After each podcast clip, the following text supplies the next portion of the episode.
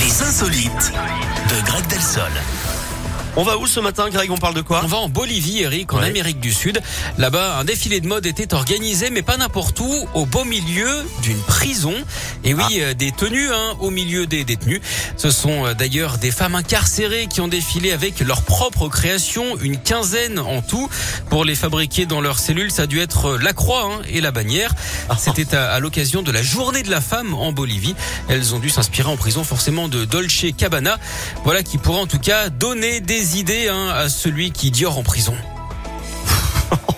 Merci beaucoup, Greg. Je vous souhaite une belle journée. Mais pareillement, si tout va bien, on se retrouve demain en pleine forme. mais on espère, soignez-moi J'espère cette pouvoir petite vous faire gorge, un- ça ira mieux. J'espère pouvoir vous faire un petit bisou demain. Quoi, Oui, parce que là, buvez un ça- petit grog, ça ira bien.